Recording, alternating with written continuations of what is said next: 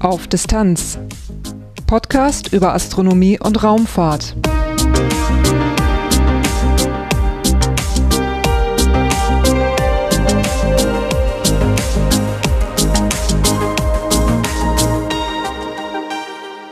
Hallo und willkommen bei Auf Distanz. Die letzte Folge ist schon eine ganze Weile her und leider ist die Durststrecke da auch noch nicht ganz vorbei. Woran das liegt und was hier so los ist, ganz zum Schluss im Podcast gibt's im Bereich Auf Distanz ganz nah ein bisschen mehr dazu. Diese Folge hier jetzt äh, erscheint ziemlich spontan. Es steht ein Satellitenstart an und da bin ich bei der ESA zu Gast in Darmstadt und ich werde von dort berichten, erstmal über Twitter und dann soll das auch wiederum eine eigene Auf-Distanz-Folge werden. Und ich habe mich so ein bisschen vorbereitet für diese Veranstaltung und hatte jetzt dadurch auch so ein bisschen Material für eine kleine Zwischenfolge. Es geht um das Kopernikus-Projekt und das ist dann auch das heutige Titelthema. Danach gibt's einen Veranstaltungstipp und zum Schluss eben ein paar Dinge über diesen Podcast. Durch die Sendung führt sie Lars Naber.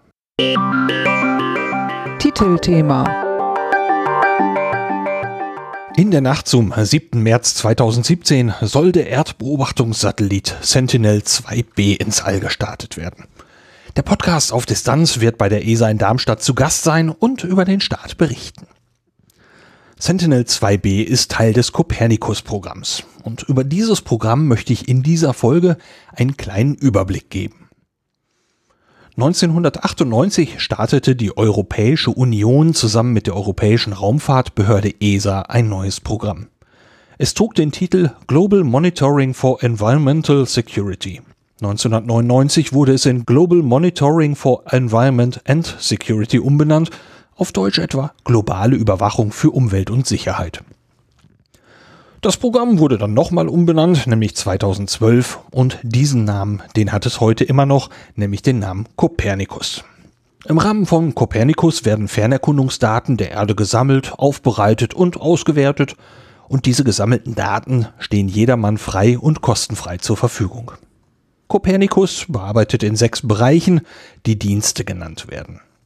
Der erste Dienst ist die Landüberwachung. Man untersucht die Landoberfläche der Erde und die darin eingeschlossenen Binnengewässer. Durch diese Untersuchung gibt es eine Datenbasis für Veränderung der Landnutzung, die Städteplanung, das Wassermanagement, die Waldüberwachung und die Landwirtschaft. Auch thematische Karten kann man mit diesem Material erstellen. Diesen Dienst gibt es seit 2012. Der zweite Dienst ist die Überwachung der Meeresumwelt.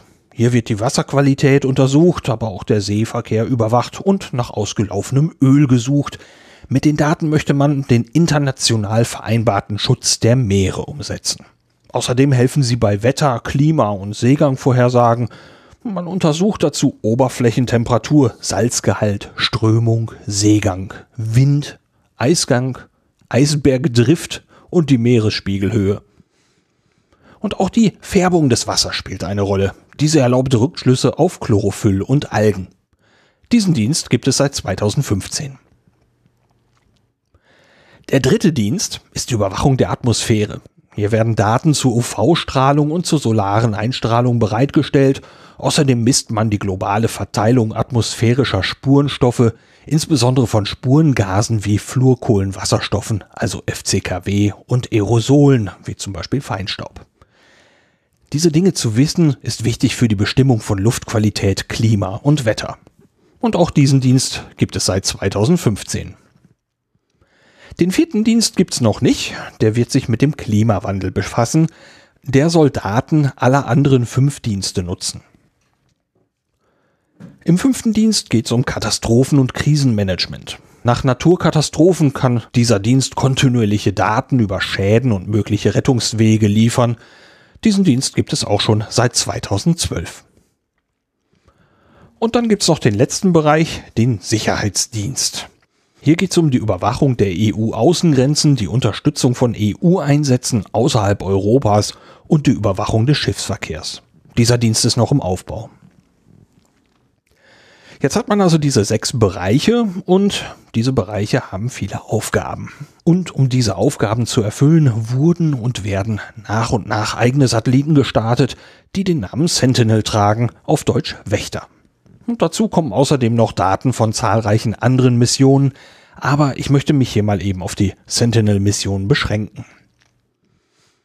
Unter der Bezeichnung Sentinel-1 umkreisen derzeit zwei Satelliten die Erde, zwei weitere Satelliten sind beauftragt. Die beiden, die es schon gibt, Sentinel-1A und Sentinel-1B, wurden 2014 und 2016 gestartet. Sie wiegen jeweils 2,3 Tonnen. Sie umkreisen die Erde in 700 Kilometern Höhe um 180 Grad versetzt. Dabei fliegen sie über Nord- und Südpol und dabei tasten sie die Erde streifenweise ab. Das machen sie mit einem Radar vom Typ SAR, Synthetic Aperture Radar. Damit kann ein Streifen von bis zu 400 Kilometern Breite erfasst werden und man kann Objekte ab 5 Metern Größe erkennen.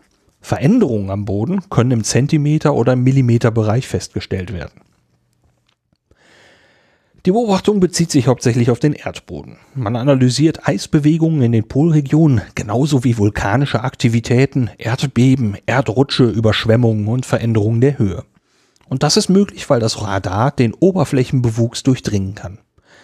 Aber auch die Meeresoberflächen werden beobachtet. Hier wird nach Meereis und Ölverschmutzungen gesucht.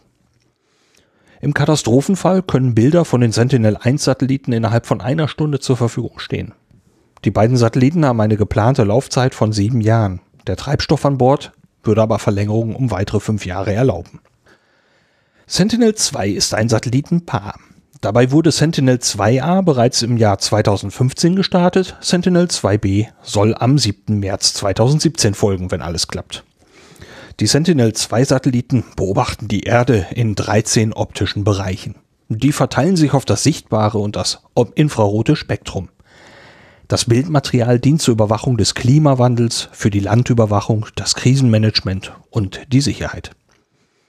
Sentinel-2 kann alle fünf Tage das gleiche Gebiet aufnehmen.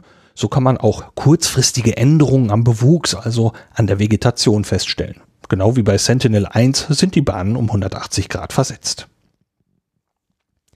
Auch Sentinel-3 ist ein Satellitenpaar. Genau wie bei Sentinel-2 ist einer der beiden Satelliten bereits im All. Er wurde im Februar 2016 gestartet. Sein Partner Sentinel-3B soll noch dieses Jahr folgen. Auch diese beiden Satelliten sollen um 180 Grad versetzte Bahnen haben. Ihre Aufgabe sind die Ozeane. Man möchte die Meereshöhe, Temperaturen und Farbe messen. Diese Daten dienen dann für Vorhersagesysteme und für die Überwachung von Umwelt und Klima. Sentinel-4 ist noch nicht im All, das soll im Jahr 2021 passieren und da ist das eine Nutzlast auf einem Meteosat-Satelliten. Sentinel-4 soll die Atmosphäre überwachen. Auch für die Atmosphäre soll Sentinel-5 zuständig sein. Er soll 2020 starten, dann als Nutzlast auf einem EUMET-Sat-Satelliten. 2020 ist da für diese Mission ein bisschen spät, deswegen gibt es eine Zwischenmission, den Sentinel-5 Precursor. Das ist ein Satelliten, der in der Zwischenzeit noch 2017 gestartet werden soll und die Lücke bis zum richtigen Sentinel-5 schließen soll. Ende 2020 soll dann auch noch Sentinel-6 dazukommen. Seine Mission ist dann die Überwachung des Meeresspiegels per Radar. Mit sehr genauen Messdaten möchte man die Höhe des Meeresspiegels überwachen und die Daten sollen dann für die Erforschung des Klimawandels und für die Ozeanographie genutzt werden. Soweit der ganz kurze Überblick über das Copernicus-Programm und den aktuellen Stand der Satellitenflotte. Als nächstes ist dann der Start von Sentinel-2B an der Reihe.